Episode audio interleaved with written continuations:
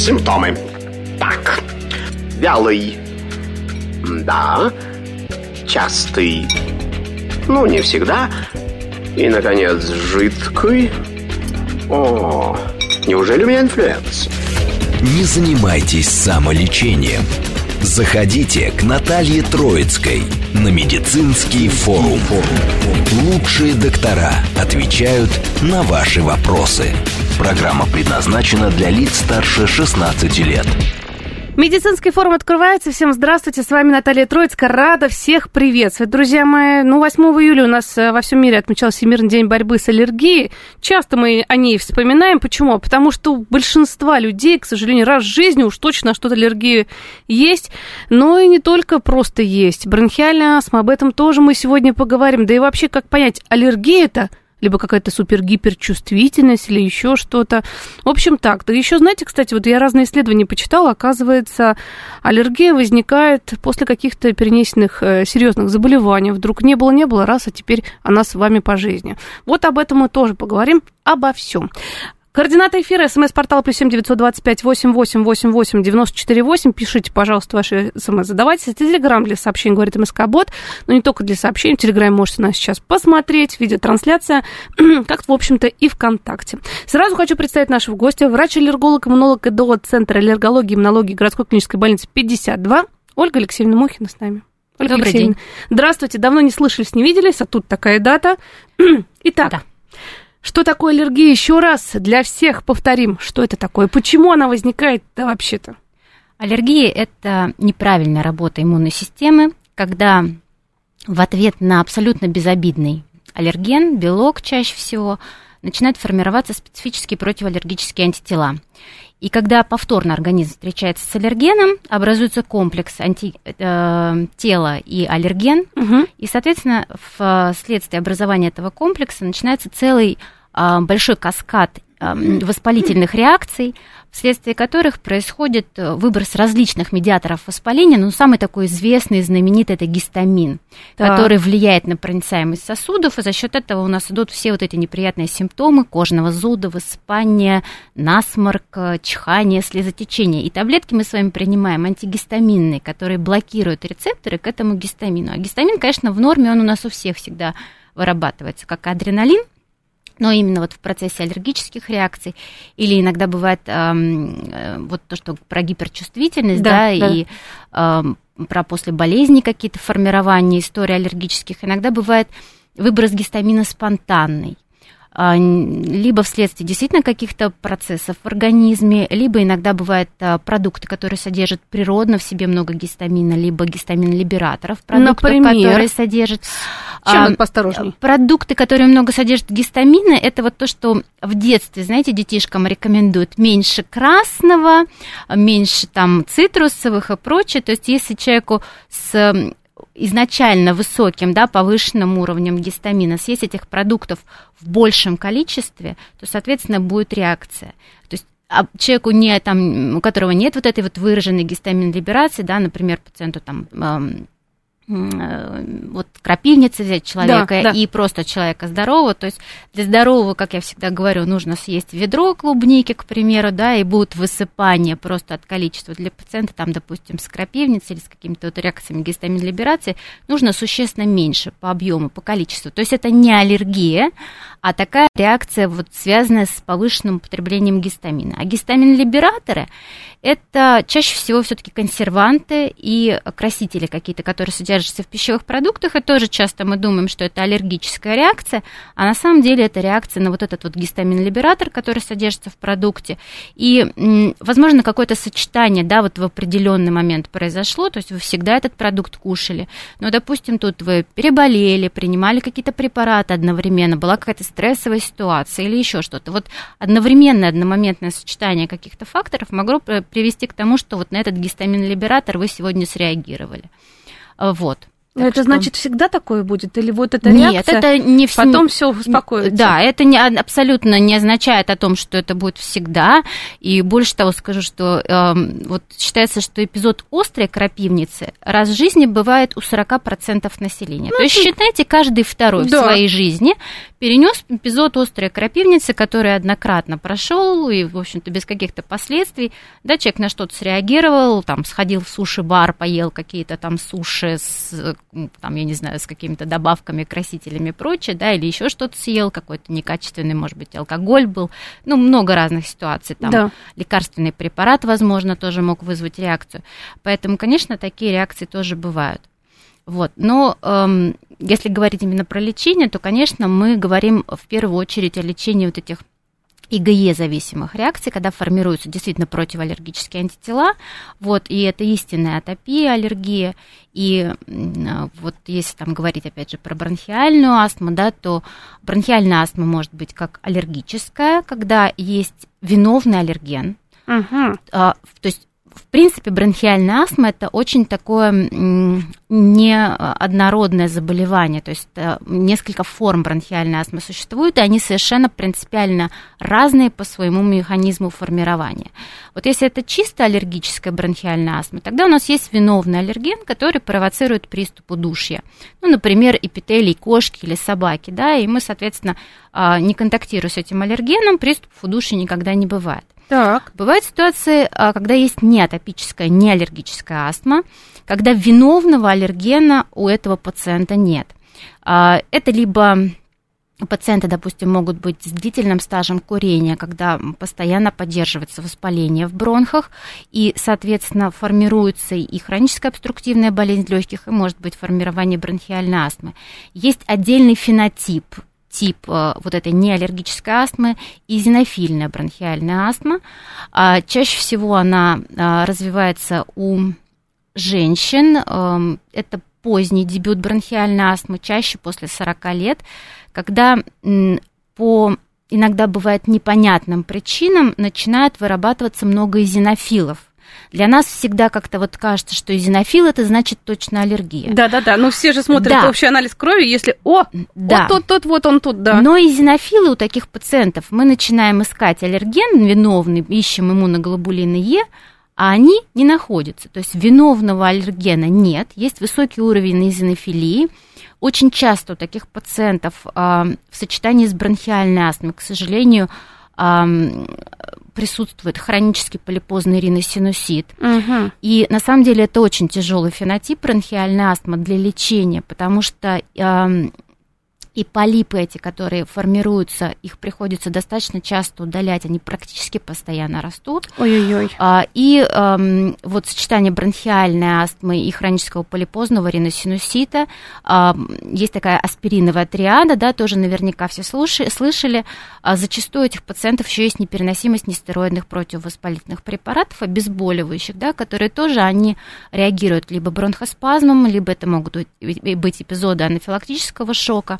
Вот, но на сегодняшний день, э, а, и про, про да. Э, типы бронхиальной астмы бывает, угу. конечно, такой тип сочетанной бронхиальной астмы смешанная, да, то есть когда присутствует и аллергический действительно какой-то тип, и есть аллерген виновный, но есть и неаллергическая компонента. И вот из позитивного того, что я могу сказать, конечно, мы сейчас как аллергологи, но переживаем такой прям вот век революцию в э, медицине, в нашей специальности у нас появилась отдельная генно-инженерная иммунобиологическая терапия, uh-huh. которая по-другому называется таргетная, точечная, когда мы воздействуем на какую-то определенную молекулу или белок, или рецептор и блокируем. Тем самым мы предотвращаем вот э, этот воспалительный каскад, который вызывает дальше вот эти такие трагические события да, в организме. И э, на сегодняшний момент у нас в арсенале есть пять препаратов – группа зумабов, амализумаб, бенролизумаб, дупилумаб, реслизумаб и меполизумаб, угу. которые мы очень активно используем для лечения в нашем центре, потому что, конечно, наш центр, как центр а, третьего уровня, референсный центр, занимается действительно а, тяжелыми случаями, тяжелых, неконтролируемых, часто гормонзависимых бронхиальных астм, когда не доктора на этап, на, да. но на, угу. у нас тоже амбулаторный да, прием, да. но доктора на а, уровне поликлиник. поликлиник или окружных специалистов, они не могут таким пациентам помочь, они направляют их к нам, и действительно мы очень активно этим занимаемся.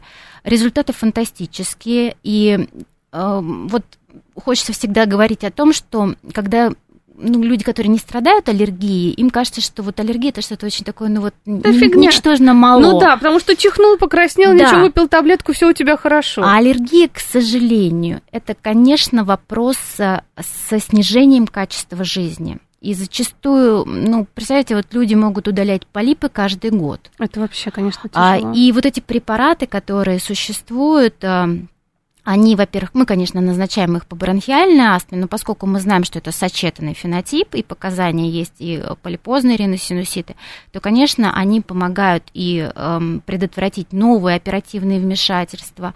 То есть вот этот вот эм, воспалительный процесс мы приостанавливаем. Э, конечно, большое обследование требуется перед началом этой генно-инженерной иммунобиологической терапии. Всегда прошу пациентов не обижаться, что так много мы назначаем, потому что э, у каждого препарата есть свое определенное показание, и а, нам нужно максимально составить портрет пациента. То есть, чтобы сразу на этапе инициации мы максимально правильно и точно подобрали тот препарат, который подойдет именно этому пациенту. А, в зависимости от уровня общего иммуноглобулина Е, в зависимости от того, атопик он не атопик, а, есть эзинофильное это воспаление, насколько оно выражено количество эзинофилов. Возможно, есть какое-то сочетание там с другими заболеваниями есть, э, да. А, там, допустим, есть отдельность там синдром, ну не, не синдром, а заболевание эзинофильно-гранулематозный полиангит, когда есть сочетание бронхиальной астмы, поражение сосудистой стенки, как раз-таки э, и полипы таких пациентов присутствуют, тоже используются препараты э, этой группы, но в других дозировках. То есть здесь мы очень активно обследуем пациента, и потом на профильной комиссии в составе нашего э, начальника, нашего руководителя, главного аллерголога города Москвы Фоминой Дарьи Сергеевны, Сергеевны принимается решение о том, какой препарат вот подходит этому пациенту. А геноинженерная иммунобиологическая терапия также применяется у пациентов с хроническими крапивницами. Там только один препарат используется, но тоже есть определенные показания в зависимости от того, что если это тяжелое упорное течение крапивницы, определенная бальная оценка. У нас есть доктор, который занимается именно пациентами с хронической крапивницей. Да, мы про холодовую еще помню крапивницу а, тоже да, говорили. Да, да, то есть форм крапивниц да. очень много, вот, и, конечно, она, те пациенты, которые подходят для назначения генно-инженерной терапии, конечно, тоже этим пациентам предлагается такой вариант лечения. И, эм, опять же, вот референсный, референсный центр третьего уровня, а, у нас наблюдаются также пациенты с тяжелыми, упорно рецидивирующими атопическим дерматитом.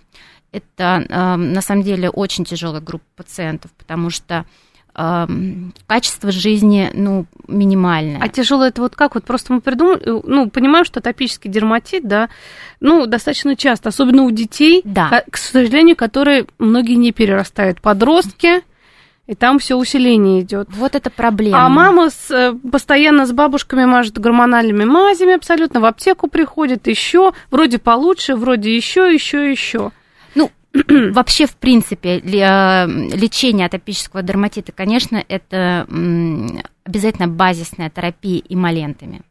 И это нужно... Вот к нам приходит центр пациенты, которые долго-долго болеют каждый раз, когда ты рассказываешь о том, что нужно использовать эмоленты, их нужно использовать всегда. Это ну всегда же, вызывает... Ну, вроде бы обострение прошло, Это всегда хорошо. вызывает такое удивление и недоумение у пациентов. Да. Вот, поэтому я своим пациентам говорю, вам нужно прийти к мысли, что ваша кожа такая. Вот у нас у всех кожа разная. Ваша кожа требует специального ухода, правильного ухода той косметикой, которая а, придумана, создана для пациентов-атопиков с атопичной кожей. А что такое тяжелый атопический дерматит? Это, конечно, а, генерализованные диффузные высыпания, то есть это поражение практически полностью всего кожного покрова. А, это мучительный кожный зуд, который мешает ночному сну, работе. То есть это пациенты действительно крайне тяжелые. И их можно понять, они все очень напряжены в эмоциональном плане, и не зря атопический дерматит раньше назывался нейродермит когда-то очень давно, да, да, да, потому да, да. что мы знаем, что обострение атопического дерматита на фоне стрессовых ситуаций тоже очень часто. Вот сейчас вот э, ребята сдают там сессии и э, ЕГЭ и, и, и прочее. Понеслось. Очень многие, да, приходят вот молодые с обострениями, и на сегодняшний момент тоже вот в плане атопического дерматита у нас, конечно, такой прорыв в терапии, потому что тоже появились препараты. Есть препарат вот из этой группы а, генно-инженерной иммунобиологической терапии, который а, назначается пациентам с тяжелым атопическим дерматитом и работает, конечно, фантастически просто. А, ну, это, ну, фантастика, действительно. И сейчас пришли новые препараты. Это препараты-ингибиторы янускиназ, которые ну, немножечко отличаются по своему механизму, они блокируют определенный путь э, сигнальной передачи внутриклеточной вот этого сигнала воспалительного, тем самым тоже блокируя вот это воспаление. Они таблетированные препараты, вот они совсем недавно пришли к нам угу. были зарегистрированы у нас именно в России для лечения атопического дерматита. И тоже мы сейчас вот начали лечить пациентов. Конечно, фантастические результаты, качество жизни. Пациенты радуются, они приходят и говорят, у меня изменилось качество кожи, я могу спать ночью. Да, бывает, конечно, у нас очень редко, когда там, ну, неэффективна терапия, да, мы, как мы говорим, пациент не ответчик, но тогда вот сейчас, вот на сегодняшний момент нам есть... С чем что, комбинировать и что подбирать, подбирать да? да? То да. есть мы можем как в случае бронхиальной астмы, мы можем переключить пациента, потому что, конечно, мы динамически отслеживаем наших пациентов в центре, то есть это ежемесячно, э, если они получают уколы, они приходят и делают их в рамках условиях дневного стационара. А на каждом вот этом визите пациент валидизируется, то есть ему предлагаются опросники по его заболеванию, и мы по данным опросников и по данным функциональных исследований, например, если это бронхиальная астма, то мы регулярно делаем функцию внешнего дыхания, измеряем оксид азота, и э, через 4 месяца, опять же, повторная профильная комиссия, и мы смотрим, действительно, есть ли у нас улучшение да, на фоне терапии. Если да, то тогда мы продолжаем. Если какого-то такого драматического улучшения мы не видим, да. то, соответственно, мы думаем о том, что, возможно, этого пациента стоит переключить на какую-то другую молекулу, либо, возможно, что-то дообследовать в том плане, что, может быть, что-то там мы вначале вот... Эм, упустили, пропустили, может быть, что-то дополнительно, какие-то обследования назначить. Да, потому что вот рассказали, я всегда от, от, э, к атопическому дерматиту относилась да. очень легко, но да. не знала, что есть такие серьезные. А вот почему это возникает вообще? Мне кажется, даже раньше такого не было. Перерастали, опять же, те же подростки, дети. Ну, трудно сказать. Но вообще атопический дерматит, конечно, это генетически детерминированное заболевание, и большая роль принадлежит тому, что нарушается синтез э, белка филогрина, который является структурным компонентом кожи. И, конечно, кожа таких пациентов э, крайне сухая она измененная. Угу. И вот почему именно базисная терапия малентами так важна, ее нужно насыщать влагой. Да, обострения будут, но чем лучше вы увлажняете, чем правильнее, тем, соответственно, у вас будет дольше период ремиссии. А, зачастую а, у пациентов с атопическим дерматитом а, не всегда у них есть какие-то виновные аллергены. То есть мы можем провести обследование, а виновного аллергена не найти. И как я всегда говорю тоже пациентам, что если мы вас представим, что мы вас поместим в вакуум и лишим вас всех аллергенов, которые есть вокруг, атопический дерматит не пройдет. Потому что, конечно, да, аллерген дополнительно он как триггер. Но основная причина не в этом, и очень много сейчас исследований в плане атопического дерматита и грибковой сенсибилизации дополнительно, малосезия, вот этот грибок на коже, да, который есть такая теория барьерная, что при нарушениях барьеров эпителиальных, любых, там, слизистых и прочее, вот грибки или бактерии какие-то, они не являются таким вот как, угу. патогеном, на который формируется а, иммунный ответ для того, чтобы его элиминировать, то есть адекватный, да, ну, то есть, допустим, попала какая-то к нам инфекция, началось воспаление, да. и, соответственно, э, этот э, бактерия, да, там, анти, э, антиген, значит, организм элиминировал, убрал из организма. А вот то, что с нами живет всегда, да, условно патогенная флора, к примеру, тот же золотистый стафилококк, который живет на коже. Ах, да. То есть постоянно а, нету вот этого стимула иммунного, чтобы подать сигнал, что его нужно элиминировать, но есть стимул для того, чтобы поддерживать вот это постоянное воспаление. То есть такой замкнутый круг получается. Сухая кожа, расчесы, нарушение эпителиального барьера, проникновение вот этих вот э, всех Организм, веществ, микро, микроорганизмов, микропластик. Там на самом деле очень много вот этих вот возможных триггеров, то, что запускает вот это воспаление. Соответственно, воспаленная кожа краснеет, чешется, и снова вот этот вот замыкается замкнутый круг. Боже вот, поэтому, мой. конечно, атопический дерматит, да, кажется, что так вот э, все в детском возрасте всем обещают, да, что, что все перерастет, перерастет, перерастете, да, но на самом деле много пациентов с тяжелым действительно атопическим дерматитом обращаются, наблюдаются, и активно мы их лечим. И что вот меня радует, что, конечно, появились препараты. Вот. Потому что это надежда, и это очень здорово. Вот, кстати, по поводу атопического дерматита, вот сейчас вопрос от слушателя почитаю. А, на локтях обеих рук, под коленками обеих ног появились красные пятна, зуда нет, никакие мази не помогают. Что можно предпринять, Марина? Тут, наверное, к дерматологу Дерматолог. нужно сначала. Да, однозначно, потому что атопический дерматит это в первую очередь это кожный зуд. И, и на локтях не очень типичная локализация. Конечно, атопический дерматит это а, а давайте вообще симптомы назовем топического именно дерматит. Вот чем он особенно? Это зуд, красный... Э, высыпание, да, угу. эритематозное высыпание, которые шелушатся, которые могут появляться папулы, может эм, сочиться там, выделение да, сукровица, а, может э, типичная локализация атопического дерматита это складки, локтевые сгибы под коленями, шея, угу. за ушами, если уже, соответственно, это генерализованная форма, то, конечно, высыпание по всему кожному покрову, но обычно вот эти вот типичные места, да, они позже всего очищаются, вот складки, локтевые сгибы под коленями, это то, что уходит на фоне лечения в последнюю очередь. Угу. И, конечно, для атопического дерматита характерно, что э, все-таки старт, дебют был в детском возрасте. Да, потом был, возможно, период ремиссии в подростковом возрасте, но вот случай того, что атопический дерматит начался вот уже во взрослом возрасте, это редко. достаточно редко, да. Все-таки должна быть какая-то история атопии. То есть, если ребенок с красными щеками, то нужно мама с папой должны быть настороженные, да, и обязательно как профилактика это вот эмоленты, то есть малышам, э, вот э, мамочки, которые у нас с атопическим дерматитом э, родили малышей и тоже очень переживают, что будет, будет или нет, то, конечно, вот рекомендуем, чтобы увлажняться с самого-самого начала, ну и рационально, конечно, введение прикорма, то есть здесь все это. Ну, как... расслабляются же. Вроде бы все прошло у ребенка. Где-то что-то в одном месте есть. Кстати, некоторые не обращают внимания. Есть и есть, но помазала и забыла. Я сама такая мама, я могу сказать, что я грешу, что иногда вот э, всем тоже пациентам говорю, что забуду намазать ребенка эмолентом, все, он начинает чесаться. Я вспоминаю, что нужно помазать, потому что, конечно, маленький ребенок, он сам себя не намажет, конечно, да, да. за этим должна следить мама в Абсолютно. первую очередь, вот. Ну вот, да. Ох, вопрос от слушателей. Здравствуйте, сыну 5 лет. Каждый месяц у него обострение бронхиты и хрипы. Чуть любая простуда, сразу хрипы, бывает даже независимо от простуд. Врач ставит бронхиальный астму аллергического происхождения. Аллергия на кошку. У нас живет кот 11 лет. Не хотим его никому отдавать. Ну вот смотрите, вот тут такая ситуация, да, вот, э, ну, ребенку 5 лет, то есть мама беременная была, да, то есть, ну, то есть он давно в семье с рождения.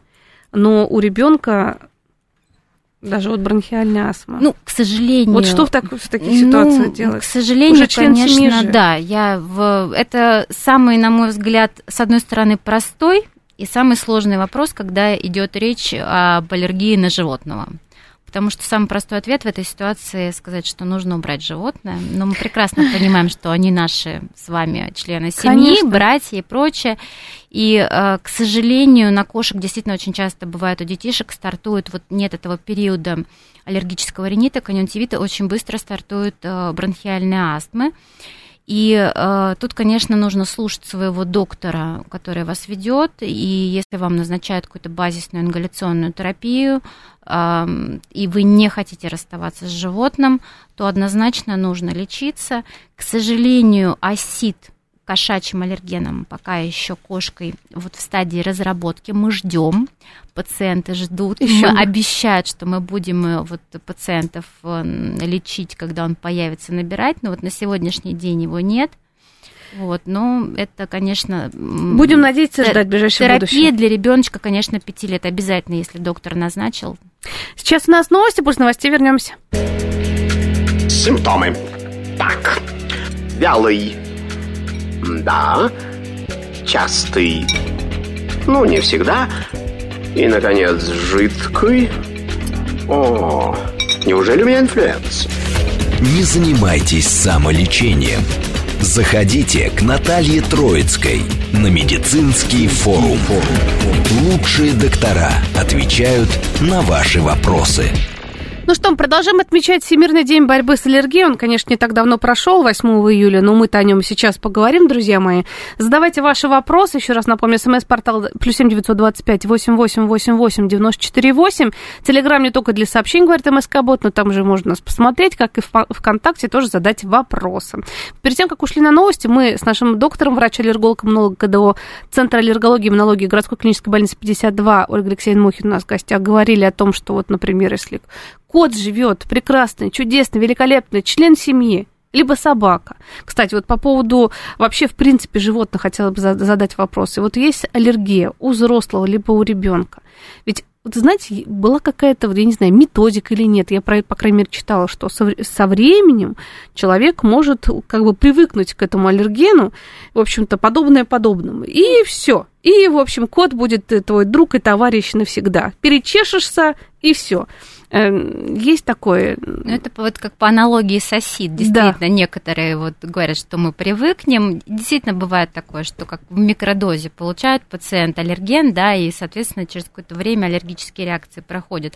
Но с животными все очень сложно на самом деле, потому что, а, во-первых, каждое животное вырабатывает разное количество белка, разные породы, а, если я говорю про кошек. Так. Мальчики, девочки, кастрированные, не кастрированные, разные индивидуумы. Бывает, что пациенты рассказывают, что вот на эту кошку у меня есть аллергия, а на какую-то другую нет. Такое действительно бывает.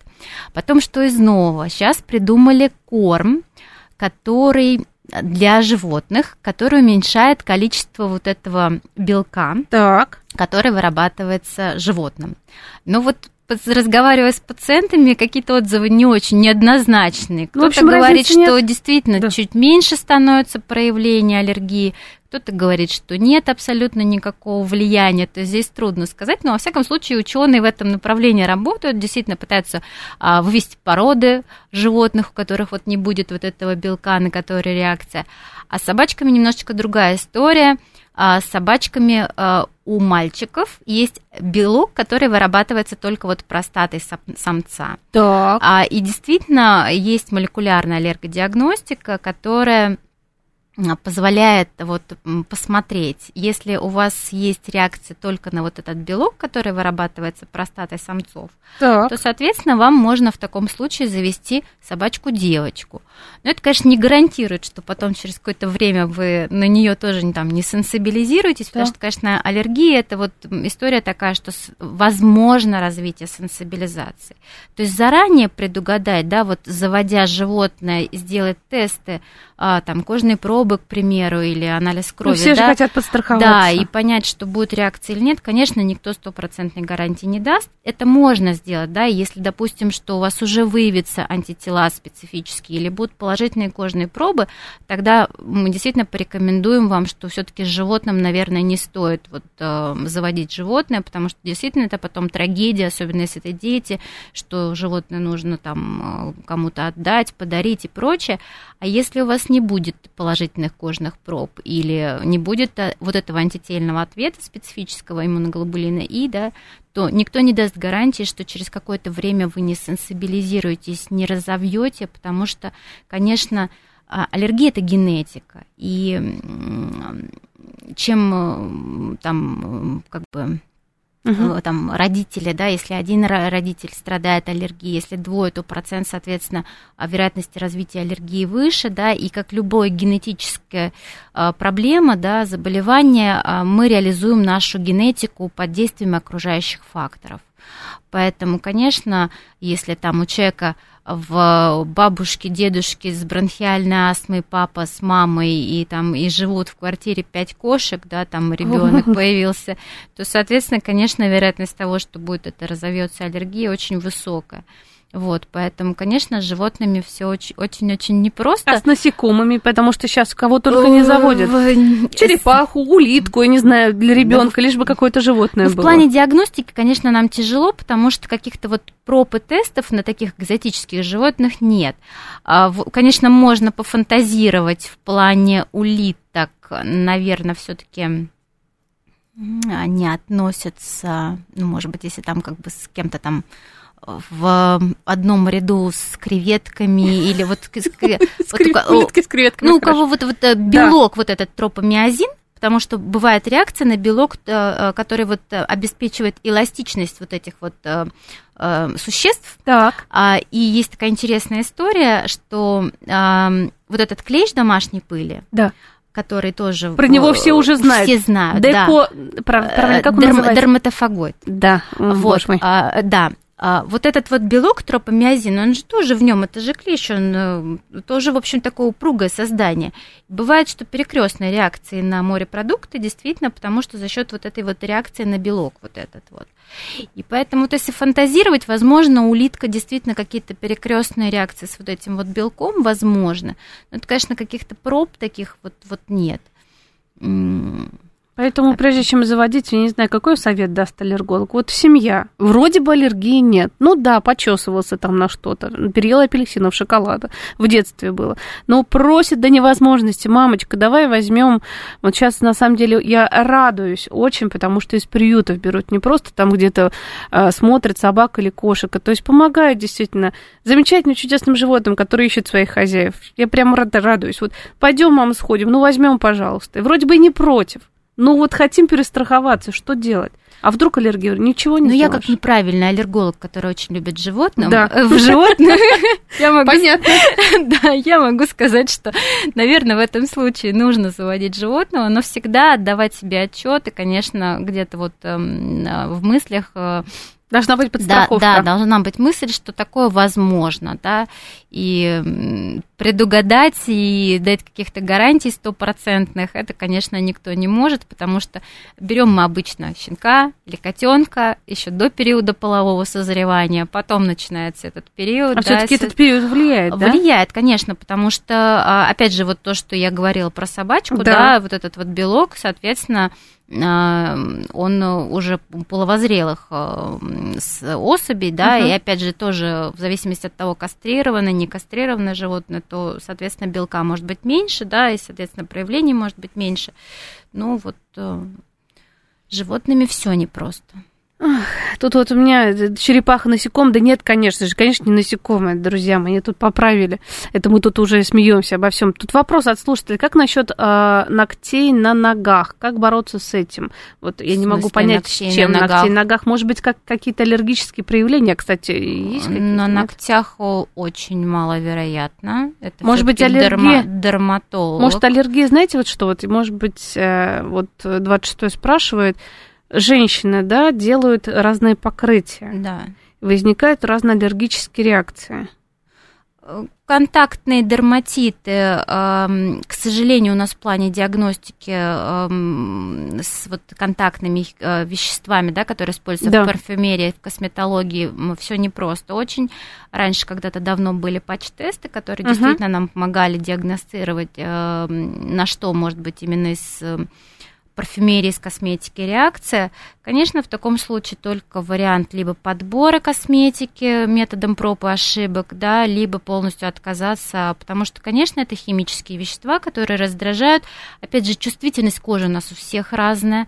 Есть люди, в принципе, которые с чувствительной кожей, да, это не атопический дерматит, но просто такая вот чувствительная кожа, которая действительно реагирует на многие раздражители химические, поэтому, соответственно, таким, конечно, а, людям все-таки лучше использовать там гипоаллергенные варианты косметики и не экспериментировать с какими-то вот э, такими агрессивными веществами, конечно, то, что все эти покрытия, лаки, то, что обрабатывается, это, конечно, очень такие агрессивные, ну, агрессивные. химические Но вещества. онкологи очень не любят все вот эти лампы, все вот эти покрытия, потому что даже меланома развивается, ну, подногтевые есть... родинки какие-то, про которые мы не знаем. Естественно, ну, любое воздействие на организм, э, даже в целях красоты, да, конечно, оно не безразлично для организма проходит, поэтому... А, кстати, как вот аллергологи относятся к татуировкам разным вот этим всем? Ну, Или ваши пациенты, вот, э, которые страдают каким-то, они не делают же такие вещи? А, нет, почему делают пациенты татуировки? Ну, например, с атопическим дерматитом. Ну, с атопическим дерматитом однозначно, конечно, нет, потому что это лишняя травматизация кожи и вероятность того, что эм, инфицирование, да, будет. Да. Вот, эм, ну, у меня, знаете, у меня uh-huh. был один пациент э, с иммунодефицитом. Да? А, ну, вообще у нас в центре да. э, угу. наблюдаются пациенты с иммунодефицитами, и те, которые получают э, регулярную заместительную терапию внутривенными иммуноглобулинами. У да. нас есть доктор-иммунолог э, Ропельтан Анна Артуровна, угу. которая курирует этих пациентов. А, и вот этот пациент, у него уже была татуировка, и он, а диагноз он, в общем-то, узнал вот уже будучи взрослым. Угу. И он мне говорит, а можно мне сделать татуировку? Я говорю, ну как же вот, э, ну в принципе да, можно, да, да. но вы должны понимать, что это риски, да, того, что вы можете инфицироваться и то, что, а, ну просто как бы для вас, как для пациента с иммунодефицитом, да. это действительно большой риск. Поэтому тоже как аллерголог, ну, наверное, можно сделать. Вот. Э, вопрос, опять же, качества материала, каким э, красками, какими веществами работает э, мастер, да, тату, поэтому а, тут, конечно, ну, не, реакция возможна на все, и на татуировки, то опять же как сама кожа, возможно, там образование каких-то килоидных рубцов, то есть тут очень много нюансов. Очень конечно. много рисков, конечно. Да, и да. опять же, если касаемо меланомы, опять же, я все туда потому что, к сожалению, ну что, есть, есть, это и есть. Век укусила мошка, отек глаз. Да, проблема. Слезица, заложенная с носа. Принял супрастин, лучше не стало. Что делать? А, к сожалению, вот эта мошка, гнус очень, да. Э, очень неприятная эм, и очень сильные отеки. Во-первых, супрастин антигистаминный первого поколения мы уже аллергологи давно не рекомендуем, мы все-таки рекомендуем. А ведь любят у нас, ведь любят. Любят и не забывают о нем никогда. Супрастине, э, к сожалению, и побочные эффекты от а, него кстати, есть. у меня был знакомый, и есть, слава тебе, Господи, дай бог ему здоровья, что он супрастин, вот не спалось, на ночь выпил супрастин и спит как да, ангел. Да, да, но у него есть побочные эффекты, не только седативные, но и, конечно, влияние на там, интервал э, на электрокардиограмме. Вот, но даже так, супрастин? Даже так, да, супрастин, mm-hmm. в этом плане э, первое поколение препарата мы не назначаем. Да. Таблетированные – это однозначно антигистаминные препараты второго поколения. Причем на сегодняшний момент мы имеем право рекомендовать увеличенную дозировку. То есть если написано, что одна таблетка в сутки, мы можем делать эскалации дозы да, а, тем пациентам, которым не помогает одна таблетка. То есть если действительно выраженный отек, отек, да. то тогда можно принять две таблетки, одну таблетку утром, вечером. Если отек нарастает, а, то, конечно, желательно обратиться, тем более отек в области глаза, а, лучше обратиться все-таки в поликлинику к доктору, да, потому что, возможно, а, потребуется введение глюкокортикостероидов в небольшой дозе, uh-huh. да, там преднизолон или дексаметазон для того, чтобы снять эту отечность, потому что, э, конечно, такая локализация тяжелая, подкожно-жировая клетчатка да. достаточно рыхлая, и эм, отек вот на, на мошку очень часто еще бывает проблема, инфицируется очень часто, поэтому, конечно, здесь желательно, чтобы посмотрел доктор, и вот под, под курацией, под контролем врача вот этот вот все этапы пройти. Потому что я просто знаю даже вот если детей кусает, и слепни вот эти вот, ух, э, это просто разносит. Даже вот у меня у ребенка просто в прошлом году разнесло ногу. Да, Таких да. размеров я испугалась. Я думаю, да. боже мой, вроде бы укусила, да, какая-то ну, ерунда. лицо, глаз можно, конечно, гидрокортизоновой глазной мазью еще предложить помазать, uh-huh. да, это то, что вот из гормональных э, может помочь. А так антигистаминный, не супрастин точно. Угу. Не любит доктор, не любит. А что делать с аллергией на фрукты? Артур спрашивает, яблоки, вишни, черешня, малина. Не аллергии на фрукты. Не э, полакомишься, ну. Не полакомишься, но здесь к молодому человеку вопрос. А так. Если аллергия на фрукты, то, скорее всего, есть эм, аллергия на пыльцу деревьев. Потому что есть такое понятие перекрестной пищевой аллергии, угу. когда кусочек молекулы, который находится в пыльце, очень похож на кусочек молекулы, который находится в продукте. Угу. И если мы говорим про яблоки, э, что там черешня, да, была черешня, вишня, черешня, вишня, малина. Вишня, э, малина, тут не очень, конечно, но тоже возможно. Э, это все фрукты, которые растут на фруктовых, но деревьях. Вот. И, скорее всего, вопрос к такому пациенту всегда, а как вы себя чувствуете в сезон цветения, в апреле-мае? А, кстати, сейчас береза еще, по-моему, да? Березы нет, она, к счастью, уже доцвела, но в этом году, конечно, был какой-то фантастический сезон цветения. Мне кажется, даже не аллергикой почувствовали, что, э, что как О, жить. Да, он очень был, конечно, затяжной за этой погоды, то есть совершенно прогнозы, то, что вот обычно, ну, к концу майских точно заканчивается цвести береза. В этом году, по-моему, нет, она цвела до конца мая, так точно точно, если не до начала июня, наверное, первую неделю еще тоже. Вот, и сейчас начался второй сезон цветения наш для аллергологов, сезон цветения злаковых трав, Ох. который продлится с июня по июль, а потом будет третий сезон цветения, это сезон цветения сорных трав. Никто не останется, Август, как говорится, без своего цветения. Да, а потом начинается осенний период влажной погоды, активного грибкового спороношения, это период расцвета такой грибковой аллергии вот на непатогенные плесневые грибы. Поэтому, в общем-то, для аллергологов у нас такой круглосуточная круг, работа. Круглый сезон, да, круглогодичная э, пациенты. Да, у нас листва и все. Да, да. А, кстати, вот после ковид все-таки опять дебют аллергии побольше стало? Дебют? А, после ковида... Первый раз, как говорится. Бывает... Потому что вот говорят, что на самом деле очень многие заболевания у кого-то хронически спали и не знал что человек, что у него что-то есть. Да. И бабаха, и обострилась. Ну, то, что мы видим после ковида, действительно бывает, что дебютирует бронхиальная астма. А, бывает, что э, та астма, которая была в ремиссии, либо хорошо контролировалась, она перестает контролироваться, то есть действительно утяжеляется, да. и тогда пациентам приходится вот как раз-таки приходить к вот этому решению о назначении генно-инженерной иммунобиологической терапии. У нас есть пациенты, у которых на фоне, а, не на фоне после перенесенного ковида а, стартовали хронические крапивницы. И вообще на фоне а, ковида очень много различных кожных вот проявлений, Проявление, совершенно да? разнообразных, да, которыми занимаются дерматологи, тоже стартуют. Вот, поэтому, конечно, не проходит э, бесследно, и ну, я не могу сказать, что это прям какой-то такой вал, да, да. что пациентов, но такие пациенты действительно есть, и вот э, у нас они в центре наблюдаются, я там определенная группа, вот крапивницы, я знаю, что у доктора, который занимается, а у, них, у нее есть эта группа пациентов, она отслеживает именно вот те, э, у кого стартовала на после перенесенного ковида. Вот так вот. Вадим спрашивает, день добрый, лет до 40 был аллергиком, астматиком. Сейчас вроде прошло, может вернуться? Может вернуться, потому что это период ремиссии хорошей, стойкой. Вот. Вадим мне написал, сколько ему сейчас лет, да, после ну, вот, до 40 был аллергиком. Но я надеюсь, что уже э, да. очень-очень-очень долго у вас ремиссии, и хотелось бы, чтобы так и было. Да, возможно. То есть здесь тоже вот сказать, что вот сто процентов, да, что если вы вошли в эту ремиссию, она останется с вами навсегда, конечно, такого Это не, мечта. Не, нельзя. Мечта, мечта, на самом деле, да. была бы, да. Вот, воз, такое возможно. Действительно, бывает определенные возрастные периоды, когда э, у пациентов начинается ремиссия. Например, пациенты э, призывного возраста, 18-летние молодые люди, которые у нас в центре проходят обследование от военкомата, чаще всего они приходят период ремиссии, потому что вот этот период полового созревания, uh-huh. вот как раз-таки получается, что у них ремиссия. Сколько продлится ремиссия, никто не знает.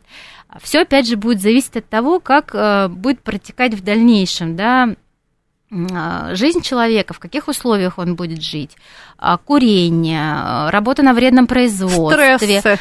ну стрессы, какие-то действительно тяжелые, потому что астма это все-таки инфекционно зависимые тоже заболевания, какие-то тяжелые ОРВИ, гриппы, тот же ковид, да, то есть здесь прогнозировать невозможно. Мы все, конечно, надеемся на то, что наши пациенты будут в ремиссии, вот, но такой стопроцентной гарантии. Хотя действительно вот э, многие пациенты, которые вот сезонно реагируют, отмечают, что с возрастом действительно реакции сезонные на вот цветение, они приглушаются.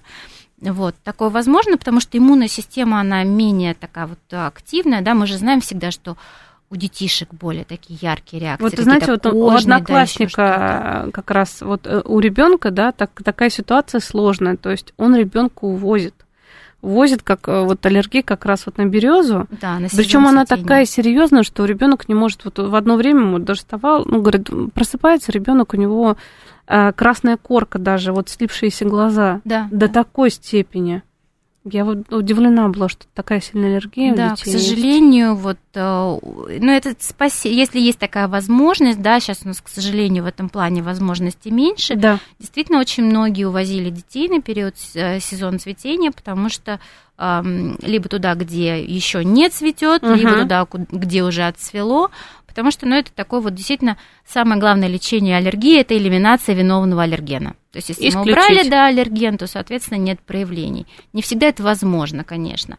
И, а, безусловно, однозначно это аллерген специфическая иммунотерапия. Вот давайте про нее скажем, потому да. что все про нее как бы так периодически говорят. А вот осит это спасение капитальное, то есть если а пройти с... этот курс. Как правило, кстати, осенью или весной, да, проходит перед э, ранней-ранней весной или зимой лучше Сейчас проходить. расскажу. Все, на uh-huh. самом деле очень много нюансов. Асит это аллерген-специфическая иммунотерапия, которая назначается с пятилетнего возраста детям. Uh-huh.